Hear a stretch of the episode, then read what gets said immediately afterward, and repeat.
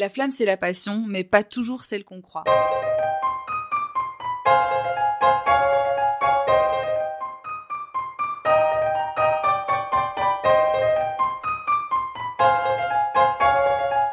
Avec la flamme, les histoires se suivent mais ne se ressemblent pas.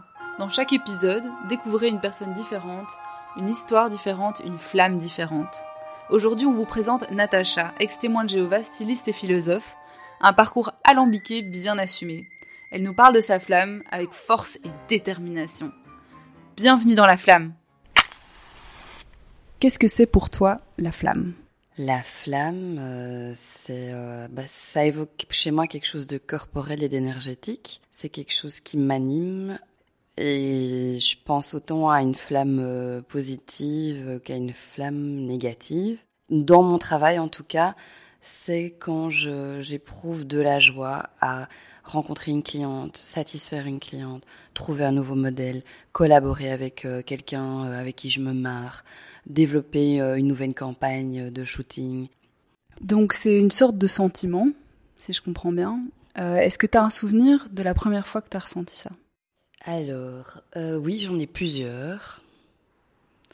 Le premier, c'est ma mère m'avait acheté une jupe un peu genre kilt, mais décalée. elle avait le même tissu. Et je m'étais amusée à dessiner cette jupe euh, dans les couleurs et les matières au détail près. Ça, c'est une première Madeleine de Proust. Euh, ma tante milanaise qui m'a carré Bradshaw à moi parce qu'elle était... Euh, elle avait un salon de beauté hyper renommé à Milan et elle travaillait dans la mode aussi en tant que coiffeuse. C'était une femme féminine très inspirante. Euh, et elle m'a offert ma première culotte euh, jolie avec un peu de dentelle et j'avais à peine 12 euh, ans. sa salle de bain aussi me, rendait folle. Il y avait, c'était beau. il y avait beaucoup de parfums, du maquillage. Elle avait un dressing de fou. Voilà. Et là, je me suis sentie en émulsion. Ouais. Et puis, euh, la première fois que j'ai cousu avec une amie euh, qui faisait ses à la cambre, qui m'a proposé un week-end couture. Et suite à ça, euh, bah, après, ma boulimie de, de, de, créer via le tissu n'a jamais cessé. J'ai acheté une machine à coudre le jour suivant, que je viens d'ailleurs de vendre. j'ai beaucoup hésité, mais je l'ai revendue à une personne que je connais pour transmettre le flambeau, parce que je me suis dit, bon, voilà, au début, je voulais en faire des vitrines, et puis je me suis dit, non, elle est dans mon cœur, cette machine, et je préfère qu'elle euh, qu'elle euh, transmette euh, la flamme à quelqu'un d'autre, quoi. Donc j'entends que c'est quelque chose qu'on transmet aussi, et que ça a l'air d'avoir forcément bien évolué chez toi, cette flamme. Est-ce que tu peux expliquer aujourd'hui ce que c'est et peut-être parler de l'évolution de cette flamme à l'intérieur de toi?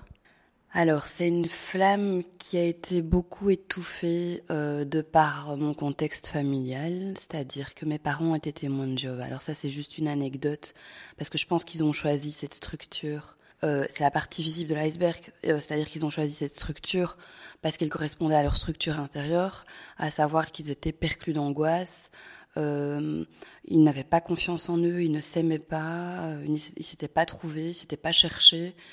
Et donc, euh, ils se sont donné un cadre très rigide et à nous aussi pour euh, éviter de voler en éclats. Et notamment mon père, je pense que c'était un homme aussi très passionné, mais qui n'a pas su dompter ses passions, ni il n'a pas réussi à, à, canaliser euh, son énergie passionnelle dans quelque chose qui le, qui, le passionnait vraiment. Et donc, ça l'a ben, tué, quoi, parce qu'il a il a pris de l'héros euh, très jeune et il est mort il y a deux ans euh, d'une cirrhose du foie.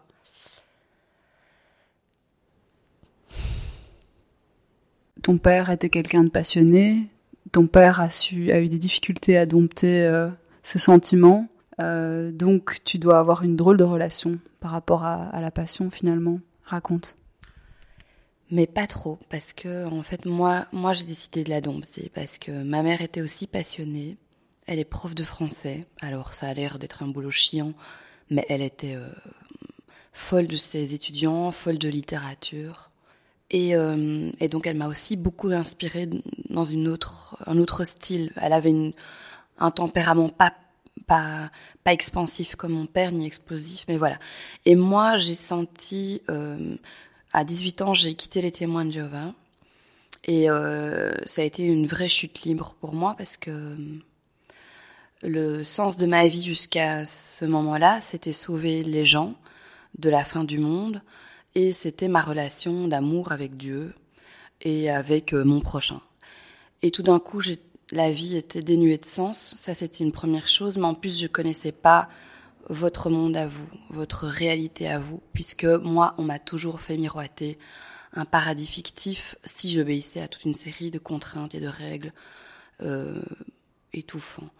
Et donc, quand j'ai quitté les témoins de Jéhovah, s'en est suivi euh, une période euh, très punk où euh, je me suis droguée, je suis beaucoup sortie, je me suis envoyée en l'air avec pas la terre entière, parce que c'est pas non plus mon style, mais je me suis bien rattrapée.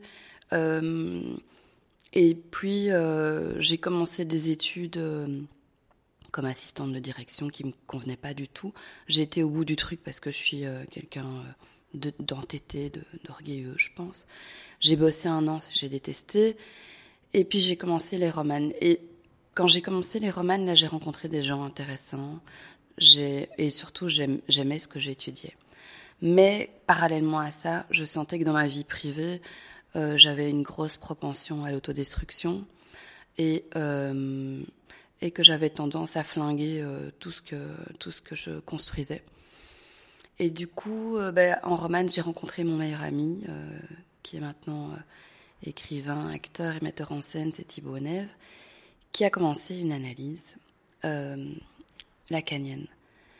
comme j'étais au fond du trou et que les idées suicidaires étaient là, j'avais pas envie de passer à l'acte, mais comme beaucoup de gens torturés, je pense que ça voilà, je, me complaisais dans cette image de la fille euh, euh, poétesse euh, maudite. j'ai décidé d'aller voir son analyste. Et ça a été le point de départ, non plus d'une flamme destructrice, mais d'une flamme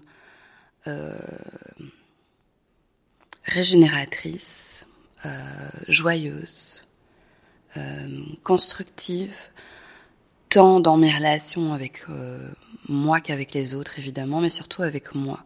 J'ai appris à me connaître, j'ai appris à mettre mes limites, à, à, me mettre des limites. J'ai appris à savoir ce que je voulais, comment y arriver, et surtout quels étaient euh, mes spectres, mes démons, mes blessures, et comment être mon propre gardien euh, pour que la passion qui m'animait euh, ne se retourne pas contre moi. Et je pense aussi, alors je voudrais rajouter que pour moi la passion, je pense que c'est tout le monde y a accès. C'est juste que c'est, euh, je pense que la passion naît quand quand quand on est tellement heurté euh, par son propre réel, euh, qu'on a besoin de, de, le sublimer et de s'évader dans l'imaginaire et de s'évader dans, dans quelque chose qui nous fait oublier cette réalité tellement dure euh, et blessante. Et donc, bah, ça s'appelle tout simplement la résilience, je pense. Et c'est marrant parce que quand ma mère a quitté mon père il y a dix ans, et quand elle l'a quitté, elle a commencé une thérapie, ce qui est assez inattendu parce que les témoins de Jéhovah ne peuvent pas aller voir de psy. Et euh, j'ai appelé la psy de ma mère en disant attention, il faut absolument que vous sortiez ma mère de cette secte. Et la psy m'a dit j'entends bien euh, votre demande, mais euh, ce sera pas possible, je pense, parce que votre mère psychiquement s'est construite, elle en a besoin. Par contre, dans votre famille, ce que j'observe, c'est une forte capacité de résilience. Mon grand frère a très très bien réussi aussi à, à, être résilient. Mon petit frère un peu moins, mais quand même. Et ma mère, à sa manière, a très très bien réussi aussi. Est-ce qu'il y a des choses qui te viennent, euh, qui te passent par l'esprit, comme euh, étant euh, bonnes ou mauvaises Parce que là, tu parles de quelque chose qui était plutôt négatif, qui est devenu positif. Est-ce qu'aujourd'hui, on est dans de la lumière? Ou est-ce qu'on est plutôt dans, dans quelque chose d'un petit peu plus nuancé? Alors on est dans la lumière, mais euh, je, je j'ai appris à m'observer. Et je sais que je peux euh, monter euh, des montagnes russes très très haut et qu'après il y a une pente vertigineuse. Donc quand je sens que ça monte très très fort, je fais un pas de côté, en tout cas j'essaye, je, m'extirpe vraiment de cet euh, engouement excessif qui euh, qui qui m'abîme, qui abîme mes nuits et qui, qui, qui, abîme mes relations, qui fait monter de la colère. Euh, voilà. Après, dans mon parcours, quelque chose aussi qui m'a euh, assez euh, interloqué, c'est que pas mal de gens, quand ils ont vu j'ai fait trois ans assistant de direction, cinq ans romane, plus l'agrégation, enseigné un an comme prof, trois ans stylisme à Saint-Luc, et puis enfin commencer à bricoler mes petits machins dans mon coin. Je me souviens qu'il y a des gens qui m'ont dit, mais euh, quelle, énergie tu as, quel courage surtout. C'est le mot courage qui m'a interpellée. Et pour moi, c'était pas du courage. Pour moi, c'était une évidence que c'était impossible pour moi de me laisser tomber dans, dans un fossé sans sens, inintéressant, insipide. Je voulais que ma vie euh, ait un sens parce que quand même, les témoins de Jéhovah m'ont bien flingué, mais ils m'ont aussi apporté euh, euh, une, une, forme de spiritualité, pas, mystique ni, euh, ni religieuse, mais une spiritualité de donner du sens à chacun de mes actes et à chacune de mes rencontres. Et donc, voilà, après euh, ces études d'assistante de direction, j'ai bossé un an, je devenais dingue. Après Romane, j'ai enseigné pendant un an, je supportais pas les ados et je me disais, tout le monde pensait de moi. Cette fille ne sait pas se frotter euh, à la réalité, elle va jamais bosser, ça va être une loseuse. Et j'en étais convaincue aussi. Au, bout de, c'est pour ça que quand j'ai commencé les études de stylisme vraiment par hasard, c'était pas, je me suis pas dit, oh ben, j'ai d'abord voulu faire beaucoup de stages pour savoir si ça me plaisait vraiment. Et, euh, et je pense que si j'avais pas euh, fait de l'analyse comme je l'ai fait, comme je l'ai commencé, comme je continue à la faire, euh, à un moment à raison de trois, trois fois par semaine, maintenant je suis à deux fois. Et alors c'est marrant parce que quand j'en parle aussi à des gens, il y a des gens qui me disent mais moi je vais très bien, je dis mais moi aussi je vais super bien. J'y vais pas parce que je vais mal, j'y vais parce que ça me permet euh, de de de pas euh, retomber dans mes ornières. Ça me permet euh, de pas vider mes poubelles avec mes amis. Ça me permet euh, d'avoir euh, quelqu'un qui est un peu un substitut très lointain de du rôle que mes parents n'ont pas assumé en demandant aux témoins de Jéhovah d'assurer notre éducation. Donc c'est une manière de m'auto-éduquer en fait et de oui et de, et, de de changer des synapses dans ma tête, euh, de, de me dire ok j'ai toujours vu les choses comme ça, ok là je me victimise, là je me déresponsabilise, là euh, je, je suis dans l'ego, euh, là je suis dans le fantasme, là je suis dans la la revendication, la là euh, je suis dans le no man's land, euh, voilà ça ça me permet d'être connecté à moi-même tout simplement en fait. Et tu penses que l'analyse euh, est une façon de dompter les choses? Alors j'aime pas le mot dompter parce que non de sublimer parce que je trouve pas qu'il faut le mettre sous cloche. C'est plutôt au contraire il faut souffler sur les braises pour que ça prenne. Et euh, voilà. Alors moi je suis convaincue. Bon alors je vais passer pour une emmerdeuse et une, mais je suis convaincue que c'est une des seules voies pour les gens qui ont eu des traumas comme moi euh, de, de de se soigner, d'aller mieux, euh, de s'aimer.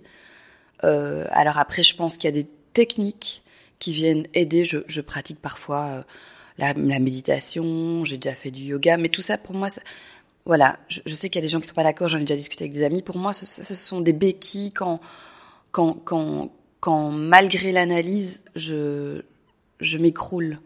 Euh, mais c'est pas ça qui va colmater euh, mon barrage fissuré.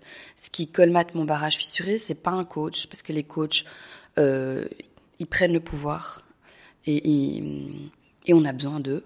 J'ai pas besoin de mon analyse. D'ailleurs, à un moment, c'était trois fois par semaine, et puis c'était une fois. Ça dépend, ça varie. Des fois, j'ai rien à lui dire. Enfin, c'est très très rare, mais je veux dire, j'ai l'impression de ne pas être au travail sur moi-même. Et je pense que cette voix est la seule voix, à mes yeux en tout cas. Je vois en tout cas qu'elle a un effet incroyable sur moi et tous les amis euh, qui m'entourent, euh, qui sont en analyse. Et surtout, euh, je pense que c'est la seule voix parce que c'est ma voix, c'est moi qui parle. L'analyste parle parfois. Alors c'est une grande légende aussi de penser que les analystes ferment leur gueule de A à Z. C'est pas vrai. Les silences sont toujours choisis et, et riches de sens. mais j'ai pu déployer mon propre tempo, mon ma, ma, propre intonation et, euh, et j'ai pu ouvrir moi-même les yeux au moment où c'était opportun, où j'étais prête sur des mécanismes de défense qui me pourrissaient la vie. Et donc, maintenant, ce qui est rigolo aussi avec mon activité, c'est que finalement, le vêtement qui a été euh, euh, le fil que j'ai commencé à sortir de la pelote de laine, devient très secondaire. Je fais presque plus de création vêtements. Euh, ça se développe beaucoup maintenant, plutôt dans ma com, c'est-à-dire le choix euh, de, des visuels, des shootings que je vais faire, des vidéos que je fais, les, textes que j'écris dans mes newsletters que mes clientes me disent aimer beaucoup. J'ai une autre idée de ligne, mais qui est en, en phase avec aussi Enfin, c'est vraiment l'intersection entre qui était mon père, à savoir un cordonnier, un manuel, un artisan, et ma mère, euh, une femme de lettres. Qu'est-ce que tu ressens par rapport au fait d'être passionné De la fierté, de la honte, de la gêne, euh, de l'amusement? Alors oui, je me sens passionnée parce que je pense que beaucoup de gens me prennent pour quelqu'un euh, d'original et que je sens que c'est que, que j'ai une énergie débordante euh, décalée et très créative. Euh, ça bouillonne beaucoup, beaucoup. Euh, là, je suis en train d'écrire un manuscrit sur des rencontres amoureuses que j'ai faites. Donc, oui, je me sens passionnée. De la gêne, non. Maintenant, ce que je ne supporte plus comme question, c'est les clientes qui me demandent et ça va, vous vous en sortez? Parce que oui, je m'en sors très bien. Je suis pas une artiste miséreuse. Euh, je gagne plus que confortablement ma vie et euh, et je fais ce travail pas pour euh, joindre les deux bouts et payer mes factures, mais parce que je n'ai pas le sentiment de travailler. Jamais. Les journées filent vitesse VV prime et euh, je vais pas dire que je m'amuse à 100% de mon temps. Il y a des moments plus durs. La production, ça m'amuse pas. Mais si j'ai envie de me développer aussi, c'est en partie pour pouvoir déléguer euh, toutes ces parties-là un peu plus chiantes à d'autres gens pour prendre plus de temps euh, pour moi, pour, euh, pour nourrir mon imaginaire en découvrant d'autres artistes, d'autres pays, en, nourrissant mon lien à mes fils. voilà, donc aucune gêne d'être une artiste. Par contre, les, les, stéréotypes, on la, on la dent dure. Et voilà, dans l'école de mon fils, j'ai vraiment été confrontée quand même deux, trois fois à des remarques très euh, blessantes euh, sur, euh, sur mon activité où les gens pensent que je m'amuse 24 heures sur 24. Du coup, je pense que ça suscite beaucoup de jalousie.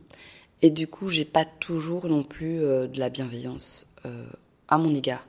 Mais voilà, j'apprends petit à petit à me protéger de tout ça et ça ne m'ébranle plus. Euh, j'ai plutôt malheureusement de la pitié pour ces gens et j'espère qu'ils vont trouver euh, leur flamme à eux. Maintenant, ma flamme, je la, je l'ai transmise beaucoup via avec des stagiaires.